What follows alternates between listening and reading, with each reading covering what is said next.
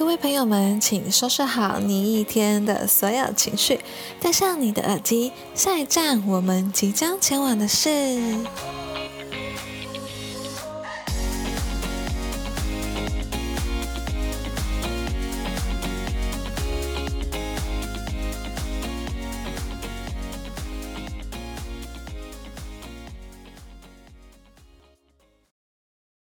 各位朋友们，我是你们今天的领队 Celia。上一集呢，跟大家分享了我是如何开始在外学习的一个过程，以及向大家初步介绍了我所待的第一个城市重庆市。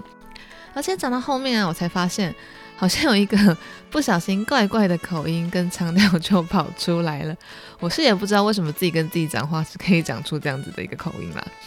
那由于呢，我在当地呢其实是台湾身份的学生嘛。所以其实我们大学高考呢是要考一个港澳台华侨联考的一个考试，所以无论你是否在中国当地学习，只要你的身份呢是港澳台华侨，就是得统一参加这个联考考试。我记得当时的考区有在北上广及港澳这五个地方吧，而我呢就是飞到广州呢去进行考试这样子。而那在考试前。势必是要挑挑学校跟专业的，对吧？所以当时呢，我做了很多的功课，去想说我到底要读哪一所学校，跟学什么科系。那其实我相信有大部分很多的学生，应该都跟我一样经历过这样子的一个过程。当下呢，都没有什么特别大的目标。可是呢，又却不想要将就，随便考一个学校这样子就过了。毕竟，其实很现实的是，出社会的应届毕业生啊，多多少少还是会被学历所绑住，这样子的一个第一印象。所以啊，当时高三的我呢，才开始做准备，要了解说中国大学的一些排名以及专业实力到底是有哪些。不然，其实以前听过的，好像。就就那几个而已，就比如说什么北京大学呀、清华大学啊、复旦啊、交大啊等等啊，就大概是这样子吧。That's all。可是其实呢，当我真的去做调查跟了解的时候，我才发现，哇塞，中国大陆其实真的有很多学校，而且也有很多不同的一些细节。比如说到呢，中国其实有近三千所的一个高等学院。也就是我们所谓的大学跟独立学院的部分，而在考高考跟填志愿之前呢，所有的学生都会很熟悉两组数字，那就是九八五跟二一一。那分别是什么意思呢？并不是什么乐透彩的一个数字号码哦。其中呢，九八五院校。就是针对大学的综合实力以及学科教育与研究所挑选出的，一共三十九所拔尖的一个院校。而九八五的意思是一九九八年五月，中国开始着重在培养世界一流大学的一个重要时间点，所取自的时间的九八年五月。那二一一院校又是什么呢？其实他们当地是会讲做二幺幺。二幺幺呢，是指二十一世纪的一百所重点大学，有不少的学校呢，其实分别在世界排名有不错的成绩，像是大家都知道的北京清华大学跟北京大学，就分别在全球排名第十七名跟第十八名的一个位置。所以呢，当时呢，我分别去研究了一下九八五跟二幺幺的区别，并且呢，有包含哪几所重点大学，他们的专业有分别是在哪几个作为主轴。而我自己呢，其实大家觉得很有用的法律啊、医学呀，或者是一些资讯工程啊等等呢，那其实呢，我觉得我本身就不是特别会喜欢这样子方向的专业，而且可能也不够聪明吧。我在想，我后来对。几个科系比较有兴趣的应该是新闻系跟外文系，而原因呢，非常的肤浅，非常的肤浅。就因为其实小女生嘛，都会喜欢看一些嗯时尚杂志啊，就比如像是 Vogue 啊、Elle 啊这些啊。当时就觉得说，嗯，喜欢时尚之都巴黎，所以就是这么随心所欲，就想说，嗯，那我是要为了去写杂志呢，去读像是新闻科系呢，还是说去读外文系呢，可以有出国交流的一些机会呢？然后想着想着，最后选了半天，就是选择了法文系。其原因就是因为我希望可以申请交换学生到法国去留学，这样子，就是我可以去到我梦想之都的巴黎喽。然后呢，当时呢就看了一下所有的一些学校嘛，比如说北京外国语大学、上海外国语大学，还有武汉大学、南京大学、四川外国语学校等等，其实他们在外文上面都是。是很顶尖的学校，可是呢，当时我因为我所纠结的地方有我刚刚所说的，像是新闻跟法文这样子的一个专业嘛，所以我就是想说，嗯，那综合还是要选上一个综合实力比较好的一所文科大学吧。而后来呢，为什么会选择武汉大学呢？其实是我有看到说，其实武汉市是跟法国波尔多城市呢是友好的姐妹城市，所以武汉大学呢针对法文系的学生呢是有相对的一些名额可以进行到法国波尔多学校的一个交流。那我一听到这个，我一看到这样子的一个交流项目，我就觉得说这或许就是我所努力的一个目标的方向吧，并且呢，我看了一下武汉大学的法文系的排名。在全国排名呢，也是在前十内的，所以呢，我对此便充满了一些憧憬跟期待，就这样子填写了志愿了。很多人会问我说，为什么当下没有考虑报考重庆的大学，或留在四川呢？因为毕竟这样子离你熟悉的城市也比较近嘛。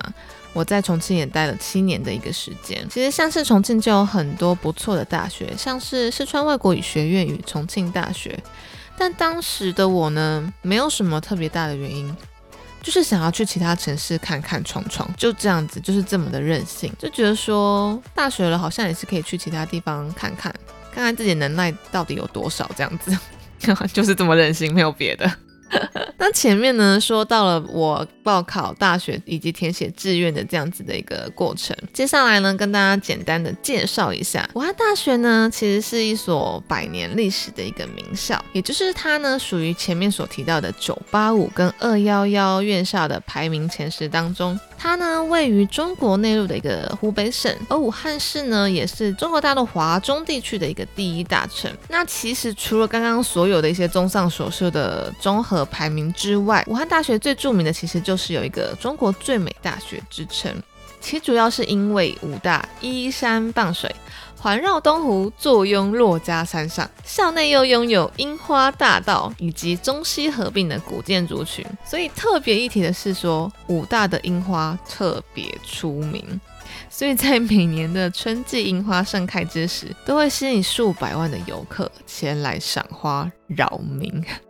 真的不夸张。每年哦，每年到了春季的时候，哇，看到那些游客真的是上学都很困难，你知道吗？Anyway 呢？那其实武大还有一个特别的知名的地方，就是说它有一个杰出校友。我相信呢，这个杰出校友呢，每个人家中多多少少应该都跟他有所联系，那就是我们的小米创始人雷军。简单的介绍武汉大学前面的一些排名啊，知名，就是让大家有一个概念之后呢，接下来跟大家聊聊新生报道时刚到武汉。刚到学校的这些故事好了。当时呢，我记得我是从台湾飞过去的，然后是跟我妈一起过去。然后呢，我们两个人呢，就一刚下飞机呢，一出那个武汉国际机场之后呢，要坐计程车到武昌区。过程当中呢，整个武汉很多地方都正在修路，坑坑洼洼的。那第一印象，你就会贴着说：“天哪，这个跟我想象中的城市好像有点落差。”第一印象就就有点感觉不妙了。到了大学之后呢，就突然觉得说：“天哪，这学校大到靠背哎！” 那时候我知道说它坐落珞珈山脚下，但是我不知道这么大耶，光建筑面积好像就要近三百万平方公尺吧。而武汉大学呢，其实又分为四个学部，分别是在文理学部、工学部、医学部跟信息学部。而我呢，当时考上的就是法文系嘛，所以我的科系呢，我们的学院呢，就是在文理学部当中的外院——外国语言学院，反正简称外院了。我们到了学校的时候呢，我记得在门口的时候看到学校的校内巴士。然后呢就询问了一下说，哦要怎么如何到就是湖滨宿舍啊？因为我记得就是当时有写说，哦我们宿舍是在哪里哪里这样子。然后就问了之后呢，就坐上了武大的校车，而不夸张，我有从校门口走到宿舍计时过，大概就是要四十分钟左右的一个时间，所以。校车这东西就变成非常的必备，并且呢，武大的校内呢，可所谓三路十八弯，所以校车成了五大学生连接校外世界的一个必要存在。而校车司机呢，其实个个真的都是玩命关头里面的 Brian Gandon 经过一些大步陡坡，其实毫不减速，诶，让你感受屁股腾空的一些跳跃的离心感。当你要享受这样子一个过山车以及刺激感呢，花费呢其实非常的便宜，学生呢只要一块钱人民币，而校外的人士呢也只要两块钱人民币呢，你就可以感受这样子的一个过山车的离心感受，以及在转弯处跟大斜坡的一个过程当中呢，是毫不减速的一个非常有速度与激情的一个快感，只要一块跟两块，你便可以感受到。说个题外话，后续呢，其实我们自己在校车上面也有看过，就是有擦出火花的一些小故事。比如说呢，我记得有一次呢，在这个本该只有十六人坐的校车上面呢，活生生挤了快要三十个人。所以呢，在经过非常颠簸的路段的时候呢，我我那时候还比较幸运，就是有坐到位置。然后呢，我就看到了一个女生，在经过一个颠簸的腾空之后呢。差一点就要扑街杀出重围到前面了，可是呢，好像有一位男同学拉住了他。然后等到后面呢，其实人都差不多在一些教学楼要下车下光了之后呢，我就看到呢，他们就是有位置就开始坐下来聊起来了，并且开始互留联系方式呢。那我仿佛就看到了一个美好的恋情就此萌芽了。所以校车呢，它可以有多重的一些感受，你知道吗？这是我觉得武汉大学非常特别的一个点的其一。回到刚开始，我说我跟我妈坐校车要回到湖滨宿舍。好，湖滨宿舍呢，就言外之意就是它是坐落在东湖。当时我记得我的宿舍是在五楼，当然学校一定是没有电梯的。然后回到宿舍之后呢，就是我们都是四人房的一个房间，那很基本的就是有书桌啊、床啊这样子。可是让我很惊讶的是，说宿舍里面没有热水器跟冷气，我觉得非常的 amazing。因为这样子我要怎么洗澡？这样冬天，这样夏天，我会不会冷死跟热死在这边？你知道吗？这是我来到武汉的第三个印象。第一印象就是天哪，这里的路怎么都这么烂？第二就是说天哪，武大的校车也太可怕了吧？第三就是说，天呐，我的宿舍没有热水器跟冷气，我要怎么洗澡啊？我就发现，原来我们要洗澡的话，就是都要去澡堂洗，就是大家互不认识，然后就要看着金光，或者是说，你可以拿热水瓶打水，去澡堂旁边有一个专门打热水的一个地方，你可以打完热水之后呢，提着热水上到五楼，回到你的厕所。然后呢，厕所都是蹲式的那一种哦，不是有马桶的。回到厕所之后呢，拿一个水桶，然后把热水倒进去，再装一点冷水，然后这样子呢，你就可以洗澡喽。在，当下我就觉得说，天哪，这个四年我要怎么过呢？就觉得头很痛，而且又没有冷气。然后呢，我们就决定说，这样不是办法，我们就偷偷装了热水器跟冷气。在当下其实是不允许的啦，可是，在后面几年，其实。学校呢也有反映到，就是很多宿舍其实的一些呃更新的一些设施设备的条件的一个完善度，所以后来也都有装热水器跟冷气在每一个房间里了。只是呢，刚开始我大一的时候是什么东西都没有。提到了以上三点，就已经够让我觉得这一个大学开头有点不妙了。然后再来呢，是到上课的时候。来到班上呢，然后老师一定会开始介绍说哪些同学哪些同学是从哪里来的，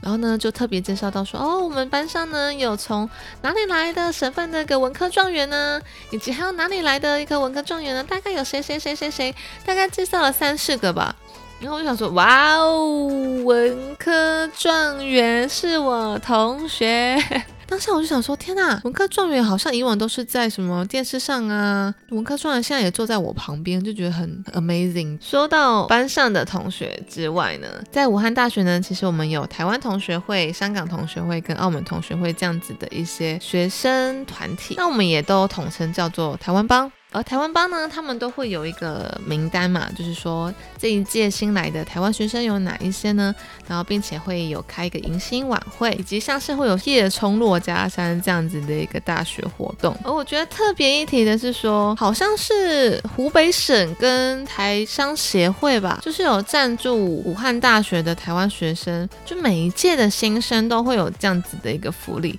就是可以去三峡三天两夜的一个这样子游轮旅游行，哎，我觉得很棒。因为呢，因为你也刚进大学，其实很多同学啊、朋友啊都不认识，可以借此这样子的一个小旅行呢。可以认识说大家一起来到武汉大学这样子读书的一些台湾同学会啊，台湾人嘛，可以互相帮助啊，互相认识啊。其实大部分我们这一届的学生呢，大部分都是台商的子女，所以可能在比如说上海那些同学们呢，互相都有一些认识。而我们呢，因为我我之前是在重庆嘛，所以其实跟北上广啊沿海地区的一些台商其实是相互不太熟悉的。我觉得通过这样子的一个机会呢，也是可以互相认识，更加有一种团体团结感的一个向心力的感觉。所以我觉得这一次的一个长江三峡的一个小旅行呢，我觉得很棒。就是针对新生来说的话，是一个很好的一个回忆经验。所以虽然刚开始呢，被比如说武汉的路况啊。还有学校超级无敌大，然后校车的司机都非常的可怕，还有宿舍没有热水器等等这些原因，让我觉得阴影有点重。可是呢。通过这样子的一个三峡旅游的一些行程，跟我们迎新晚会的部分，慢慢的也开启了我对武汉大学新生生活的一个期待跟向往。说完了新生的一些记忆，那我就特别跟大家聊聊说武汉大学里面的一些独有特色。其实武大里面真的很像是一个综合游乐园的感觉。就是我刚刚有说到武大的樱花呢，非常的有名。我们武大里面有一条大道，就叫做樱花大道。其原因是两侧呢都种满了日治时代那个时候在的的樱花树，大概有两三百棵以上吧。因为种满了樱花树嘛，所以那一区我们也叫做樱园。那一区的景观呢，只要到了每年的樱花季三月左右，非常的漂亮。如果是还没有游客进来的时候呢，早晨大概六七点的时候呢，你却看到樱花花瓣像雪花般的飘落。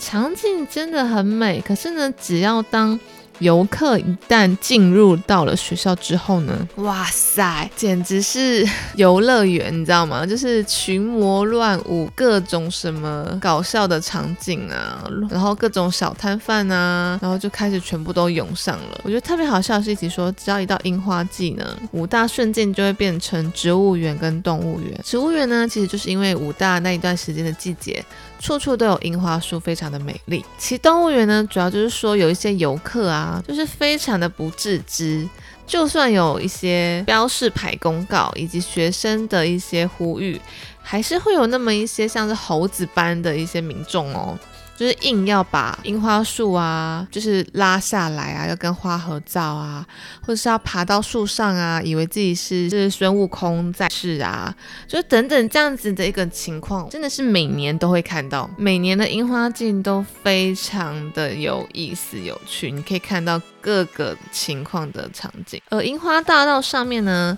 其实也就是我们樱园宿舍那里，也叫做我们的樱花城堡。因为其实它也是一个斜坡，上坡上去到鹰顶，那最到鹰顶上面之后就是我们的老图书馆这一区呢，我们都统称叫做樱花城堡。可是呢，在上楼梯街道的这个过程中的两侧呢，其实是樱园宿舍，所以呢，基本上在樱花季的时候呢，就会有非常多的游客哦，就这样子来来往往，来来往往，上上下下，然后就一直往里面看，说哦，这里面到底是什么呀？我觉得这边。住在这边的人到了樱花季就非常的没有隐私，你知道吗？我觉得非常的可怕。所以这是第一，我觉得特有、独有特色的一个一个情况哦。说完樱园这边的樱花大道呢？其实我顺便一提好了，我们的校区呢有分几个区，就比如说樱园、梅园、桂园、丰园。湖滨，那这几个园区呢，其实就是我们宿舍的分别的几个园区。其主要为什么叫这些名字呢？就非常的指引，因为这边就是有种满了樱花树、梅花树、桂花树跟枫树，以及呢湖滨呢就是在靠近东湖岸边，所以我们这几个地方呢的宿舍区呢，就是都分别叫做樱园、梅园、桂园、枫园、湖滨社区这样子。那特别一提到第二个，我觉得独有特色就是。我们从姻缘这边呢走向梅园操场的一个捷径呢，是叫做情人坡。情人坡呢，那这两侧呢被银杏树跟樱花树所包围，是一个非常优美的一个小曲径。而为何叫情人坡呢？那因为其实这一条曲径呢，并不是大路嘛。所以很多的情侣啊，分别在早上啊，或者是傍晚啊，或是晚间的时候呢，就会在这边散散步啊，牵牵小手啊，谈谈恋爱啊，然后这边呢的氛围又十分的浪漫。所以呢，这边的一个小坡道呢，也叫做情人坡。而其三呢，我们如果从姻缘走到了梅园呢，那梅园操场呢，有一个每周五都会有既定的一个活动，就是我们的露天电影院。那每周五呢，大概是在七点左右吧，七点到十点之间，然后我们就会播映一片由学生选投票选出来的电影。然后呢，就在这次开始播放露天电影院，而很多学校的情侣啊，或者是当地的一些居民啊，就会默默的从这里的情人坡走下去，到我们的梅操，然后就可以看看电影，非常的惬意，非常的 chill 的度过这样的一个小周末。所以我觉得这也是我觉得很特别的一个小地方。而其次呢，那说到了刚刚所谓的一些几个园区的部分，那我们有老建筑群，那老建筑群呢，其实。武汉大学引以为傲的，像是有老图书馆、跟理学楼、跟行政楼。那这几个老建筑群呢，其实非常的有中国特色结合，像是西方信仰的一些建筑的一个元素在。所以在很多，比如说像是武大的明信片呐，或者是一些校徽啊等等上面，都是可以看到我们这些老建筑群的身影。以及还有像是珞珈山庄的一个十八栋别墅，跟我们的半山庐。这以往呢是在作为我们的一个教授的一个别墅群跟别墅宿舍区，而我记得好像在抗日期间呢，蒋介石呢跟他的夫人也是有在半山庐的一个教授的宿舍区呢有住过在这里，所以呢基本上只要一到了毕业季啊，你就会看到在这些老建筑群的地方啊，都会穿梭着各种穿。中山装啊，或者是复古服饰的一些学生呢，在这边拍一些复古的毕业照，其实也别有风味。那起舞的特别的地方呢，就是活动的部分。特别的一些活动呢，我觉得让我记忆深刻的有，像是国际文化节跟金秋艺术节。而国际文化节呢，它其实就很像是一个异国国际型的一个大型园游会，每一个国家的留学生好了。比如说，像是有日本啊、韩国啊，或者是美国、西班牙啊、法国啊等等这些地方，还有像是港澳台的，也有自己的一个摊位。那每一个城市呢，也都有自己的一个城市的摊位。所以呢，当国每一年的国际文化节的时候呢，我们台湾同学会啊，有一个自己的一个台湾的小摊位，然后我们就会做一些台湾美食小吃啊，来进行一些贩售啊，然后宣传台湾的一些呃游玩的一些资讯呢，然后就还蛮有意思的，因为那一天大家都会到处跑来跑去，就会可以见到很多不一样的国家的特色美食，或者是你可以去跟很多不同留学生去聊天，所以这。这个国际文化节呢，还蛮有意思的。后续呢，我也可以把当时的一些照片呢，po 在我们的 IG 跟 FB 上面，可以给大家看看我们当时活动的一些影像跟照片。然后呢，再就是我刚刚提到的金秋艺术节好了。那金秋艺术节呢，其实它分为很多个项目，比如说像是有服饰大赛、歌唱大赛、舞蹈大赛、辩论大赛等等。而那与我比较有相关的就是服饰大赛。现在说到这个，其实会有那么一点点拍谁拍谁，就是服饰大赛呢，其实它就是言外之意，就是说是一个自己设计服装，然后并且走秀的一个大赛，会针对你的服饰跟你走秀的一个表现呢。去做评分格来评选，说每一个院校他们都会派出自己的一个服饰队去做这样子参加这样子的一个比赛，而我当时呢是代表外院嘛，然后作为服饰队的一个队长，然后来进行训练，然后来设计我们当年的一个主题的服装要该元素啊，该怎么去做啊，并且自己去采买一些布料啊、装饰物等等，来去打造这样子的一个艺术。盛世的一个活动，而金秋艺术节呢，在武大是蛮算是蛮大型的一个活动，所以所有的院校都会非常的重视，也希望可以达到一个很好的成绩。而当时我记得在大陆的话，比较常用的一些社群软体，大概就是人人网，人人网就很像是翻版的 FB。所以呢，我们当时就会通过社群软体来为我们艺术节里面的所有的比赛进行一些投票啊、留言呢，其实是一个很有趣的一个回忆。那以上呢，比如说像我刚刚提到的樱花节、情人坡、露天电影院，还有我们的一个老建筑群跟国际文化节、金秋艺术节，是五大我觉得很特有的一些活动跟一些场所，让我觉得是。很记忆深刻，并且让我相信在每一个武大学子当中都是很很有印象的一个地方。所以我也觉得说，为什么我会说武大是一个综合乐园呢？因为在这边呢，你可以看到各式各样的人事物，然后呢，建筑群也有，活动也很丰富，然后呢，地理环境也会非常的优美。那说完了特色的地方，好了。总是要说一些奇葩的人事物吧。我觉得比较特别的有几点，就说你们知道武大有养校宠吗？武大的校宠可不是一般的什么狗狗、猫猫、兔兔这种哦，拜托厉害的嘞！武大有养一个小狐狸，而且还帮它取了一个名字叫做洛洛。其实这个狐狸不是不是我们圈养的，它是自己。野生的小狐狸，然后自己跑到珞珈山上，然后呢，就基本上在这边好像有居住了大概四五年的一个时间喽。偶尔你都可以在早晨跟傍晚的时间呢，在树林当中啊，就是可以穿梭着它的一些身影。它很亲人，也不会去攻击人，甚至呢，校方呢还曾经呢在招商影片中呢拍了这样子狐狸的一个影片。来作为代言，就说武大作为中国最美大学，连狐狸都想在此修仙，你还不来吗？就是大概之类这样子的一个招生口号，我觉得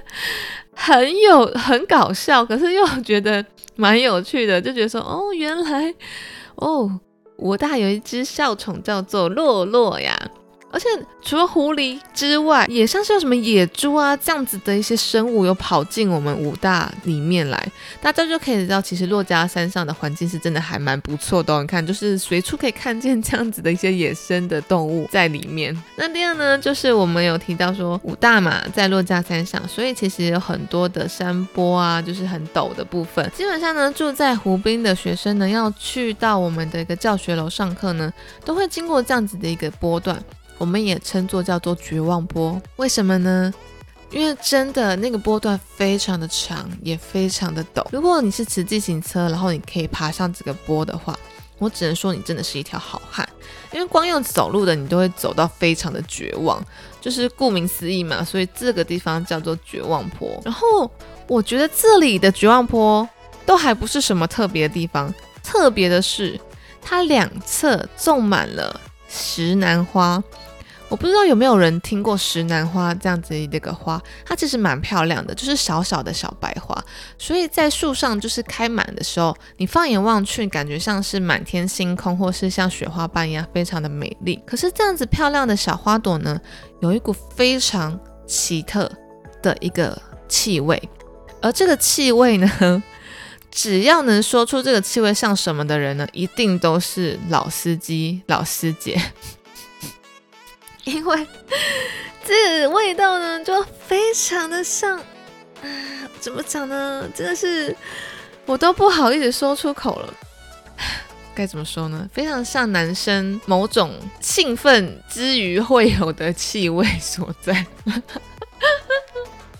所以只要爬上这个坡，你看到不论男男女女，然后他的面有难色，然后呢，或者是就是露出很奇怪的笑容的时候，你就知道。这一定是个老司机，一定是个老司机，因为他们心里都知道说这个味道像什么。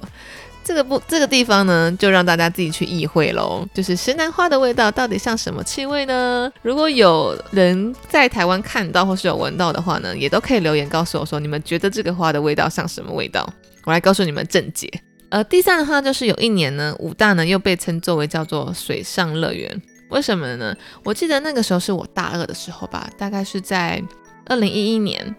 然后呢，那时候遭遇武汉近年来最大的暴雨，导致当时整个武汉都是大淹水哦，所以整个全校武大也是全校淹水，所以很多人那个时候啊，不论是其他学校的还是自己武汉当地学校的学生呢，都会做出几个比较调侃的一些呃图片，就是说。各种戏称就说欢迎来到珞珈山水上乐园，或者是很多学校的人就说来吧，我们去武大看海吧，是大概是这样子的一个一个淹水程度哦。那我跟大家说，这淹水量到底有多大？当年武汉只下两场大暴雨，可是一场暴雨都大概下一周多左右的一个时间哦，非常的久。而当时我们的东湖，就是我跟大家说，武汉旁边就是东湖嘛，东湖的最大容量呢？大概是一点二亿的立方公尺的一个融水量，而当时的两场大暴雨，基本上下了有四十个东湖这么多的降雨量哦，所以说整个武汉都大淹水了，好不好？那时候我们就会做了很多图片，就是说欢迎来到。五大水上乐园呢，然后就是那种苦中作乐，就是 自己在调侃自己的那种图片，所以这个是我觉得在当时我还在学校当中呢，有遇到一些比较有趣的一些奇葩的一件一件事情。再就是每一个学校，我相信多多少少都会有一些鬼故事，或是一些比较阴森的一些地方吧，对吧？所以呢，我刚刚提到五大有一些古建筑群，所以呢，理学楼也是一个非常有历史意义的一个建筑群。而理学楼呢，那个地下室的厕所真的就是连夏天呢，外面大概是四十度左右的高温，只要你一进到理学楼地下室的厕所，你都会很冷，冷到打颤抖。所以呢，基本上在这边上完课的学生呢，你不是非常的急，或是你不是真的快要落塞这样子的一个情况的话呢？大家都不会在这边上厕所，因为就是自己心里会害怕怕的，觉得说天哪，这里也太阴冷了吧！这里也就是不得已，真的不会在那边脱下裤子在那边去去做解放诶。当然有一些故事是说，以前那个厕所以前是作为水牢的部分，所以那边呢，我相信应该在以往是有非常的多的故事，所以那边整体的气场是非常的阴凉的。而再来的就是说，到了每年的十月到十一月啊，这就是住在湖滨宿舍旁的学子们的困扰了。因为到每年的十月左右呢，那边东湖旁边就是有很多那种生活在水中的一种蚊子，叫做摇蚊，就是手摇的摇。然后就是这种摇蚊呢是不会咬人的，可是呢它非常的多，基本上。只要到了十月、十一月的那个时候，他们就是沉稳，就会开始进行一些交配啊，还是什么的，就是非常的多，大概是。半个月到一个月的一个期间呢，只要你走在路上，你就会被蚊子打到，这不夸张，一整片的蚊子会淹没你的感觉。你那种如果有密集恐惧症人，真的不能走在湖滨宿舍附近，因为满地都会有很多的死掉的蚊子，然后天上也非常多的蚊子，然后宿舍的你都会有装一些蚊帐嘛，然后蚊帐的外面也都是蚊子，然后你的那个漱口杯，你的。就是漱口杯啊，或者厕所的一些脸盆啊等等的地方，也都是蚊子。哇塞，我觉得每一年的那一个那一段日子啊，我没看过的，而且我觉得也是非常壮观的自然奇观吗？但是很困扰就对了啦。再来就是说到，因为台湾是非常多机车嘛，就基本上每个学校里面呢，就是都是可以骑机车吧，然后。我刚刚提到，就是武汉大学又非常的陡，骑自行车基本上就是，除非你真的是专业的自行车运动员好了，你才有可能每天在那边上上下下、上上下下，然后就是骑着绝望坡，然后骑完绝望坡，然后骑樱花大道这样子，每天这样子上下课。所以除了校车跟自行车，当时有很多学生会去选择买机车，在当地去做一个交通工具来使用。可是机车呢，在当时呢，算是一个非常灰色地带的一个工具。可是其实机车呢，在当时呢，属于一个非常灰色地带。所以当时我记得学校其实你骑车不太会怎么样。可是，一旦呢遇到了保卫部，保卫部就是像是学校的保全。你只要遇到学校的保卫部呢，查扣，然后你的车就会被拖走。被拖走之后呢，你的车呢要赎回，学生是可以赎回的。可是如果你是外面的一些社会人士的机车，在学校被查扣的话，我记得好像还会要做一些什么社区劳动吧，然后再加上罚款，你才可以把你的机车赎回去。而我听说我的一些同学们呢，因为我没有买机车。我同学们他们就有被查扣机车的情况下，他们说一台新的机车当时人民币可能只要三千块人民币，可是呢罚款你要把那个新你要把你的车子赎回，你要罚一千两百块的人民币的罚款，而且他们说在保卫部那边，他们去赎车的时候看到了成千上百的机车在那里。我就想说，天哪！保卫部应该光靠这一个查扣的金额，应该就赚了不少吧？就是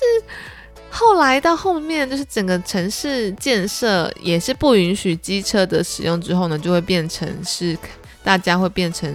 电动车跟电瓶车。所以以上这几点呢，是我在台湾大学不曾看到过、不曾听到过的一些比较奇怪的一些小故事跟一些。一些事情吧，事物吧，就是我们学生都会经历过的这样子的一个情况。总的来说呢，武汉大学是我的母校，而我很喜欢这个学校，因为是真的蛮美的。而它的美跟它的一个故事跟它的底蕴呢，其实不是一开始你就能去体会的，是真的你要生活在那边一段时间之后呢，你可以慢慢的感受到它每一个建筑、每一棵树木的一些故事。以及呢，它所带给你的一些文化的一些渲染跟感染，所以这所学校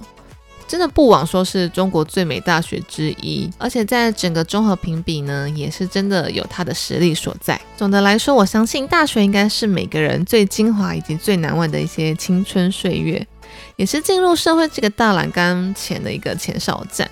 所以呢，我们在这边认识了四面八方的人，无论是中国各个城市。或者是港澳台华侨生，以及是欧美的一些交换生等等，